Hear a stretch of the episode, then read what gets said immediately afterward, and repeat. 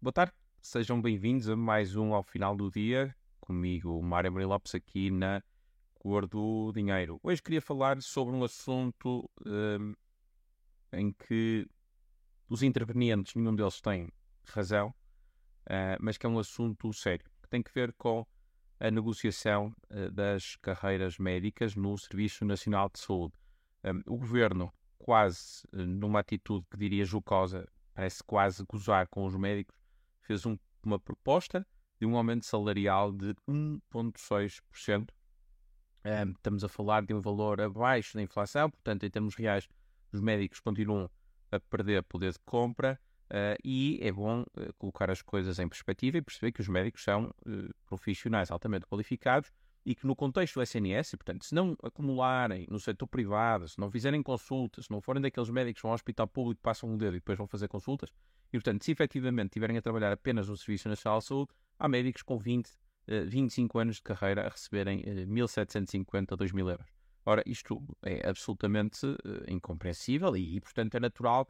que haja agora um êxodo do Serviço Nacional de Saúde e que muitos médicos estejam a abandonar a, a sua carreira. Portanto, uma coisa é clara, de facto, uh, os, as remunerações dos, dos, médicos estão desajustadas daquilo que são as suas uh, competências. Por outro lado, uh, a FNAM, portanto, a Federação, uma das, um dos sindicatos que representa os médicos, exigiu aumentos de 30%. Portanto, enfim, se por um lado 1,6% é quase ridicularizar, 30% é uma proposta que nem, que nem, nem pode ser levada a sério. Eh, não porque o valor em si não pudesse ser justo, na verdade, todos os salários em Portugal são muito baixos e muito desajustados daquilo que é a média europeia, portanto, 30 ou 40 ou 50 até não seria muito, tem que ver com a realidade do próprio país e a capacidade para, de um momento para o outro, aumentar uh, em 30% uh, o salário de todos. E o precedente que isso abriria, obviamente que seguir-se-iam todos os outros profissionais de saúde, uh, os profissionais também de segurança, as polícias, a, a defesa, na justiça, enfim, todos os funcionários públicos legitimamente diriam: bom, se os médicos foram aumentados 30%, o que é que nós não, não iremos, não devemos ser aumentados também uh, 30%? Portanto, isto é uma proposta de quem de facto não quer negociar, não quer chegar a um entendimento, é uma proposta absurda, tão absurda como é a proposta do governo. O que nenhuma destas forças políticas sugeriu, seja o governo, seja os sindicatos, alguns dos quais afetos, aliás, às intersindicais do costume, portanto, a CGTP, PCP, uh, o que nenhum uh, destes, destas forças políticas, intervenientes políticas, efetivamente sugeriu e trouxe para cima da mesa uma discussão séria sobre uma reforma há, há demais adiada, uh, que é a reestruturação da, das tabelas remuneratórias e da forma como se remunera os funcionários públicos. e esta poderia ser uma boa oportunidade, por exemplo, para introduzir aqui um nível de diferenciação por produtividade na classe médica. Nós sabemos que os médicos não são todos iguais. Há médicos que, de facto, têm um compromisso muito grande no contexto do Serviço Nacional de Saúde e, portanto, estão lá permanentemente. E depois há muitos outros que vão, passam o dedo e depois vão uh, exercer para o setor uh, uh, privado. Ora, isto seria uma boa oportunidade para, mantendo o salário base mais ou menos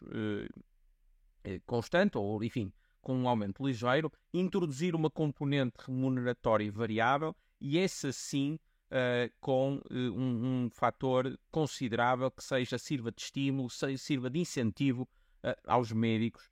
continuarem a trabalhar e a trabalharem bem. Isto na verdade já existe nas USFs, as Unidades de Saúde Familiar, aqueles centros de saúde especiais modelo B e o modelo C também, é possível ter aqui ehm, uma componente variável que está indexada à produtividade dos profissionais de saúde. E isso é um incentivo, obviamente, a que os profissionais façam uh, um, um, trabalho e que se dediquem e que possam prestar mais cuidados de saúde. Um, se acham que isto não faz, não faz diferença, é uh, fazer a experiência de entrar num hospital público e ir ao bloco operatório durante a semana e depois comparar com os sábados, em que tipicamente são realizadas as cirurgias via SIGIC, que são pagas à peça, portanto a cirurgia é paga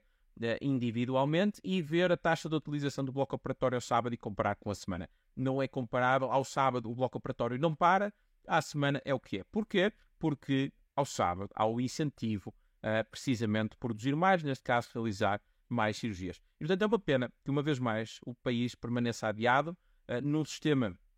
que está, aqui é anacrónico, está datado, que não faz qualquer sentido, são raras as empresas que só tem o salário base e que não tem nenhuma componente variável que incentiva a produtividade. E uma vez mais, a administração pública continua esta máquina uh, irreformável uh, em que não são introduzidos incentivos para diferenciar os profissionais uh, e, portanto, para premiar aqueles que trabalham ma mais e para dar incentivos àqueles que trabalham menos a se esforçarem um bocadinho mais. Obviamente que para um, um sindicato como a FNAM isto é impensável, porque a perspectiva da CGTP do PCTP, do PCP é que, na verdade, todos são iguais, mas pelo menos para o governo esperava-se um módico de bom senso e, portanto, uma oportunidade para introduzir aquilo que poderia ser uma reforma importante. Mas, enfim, o país continua e continuará uh, adiado enquanto este governo estiver no uh, poder e, e, sobretudo, este governo com PS mais à esquerda.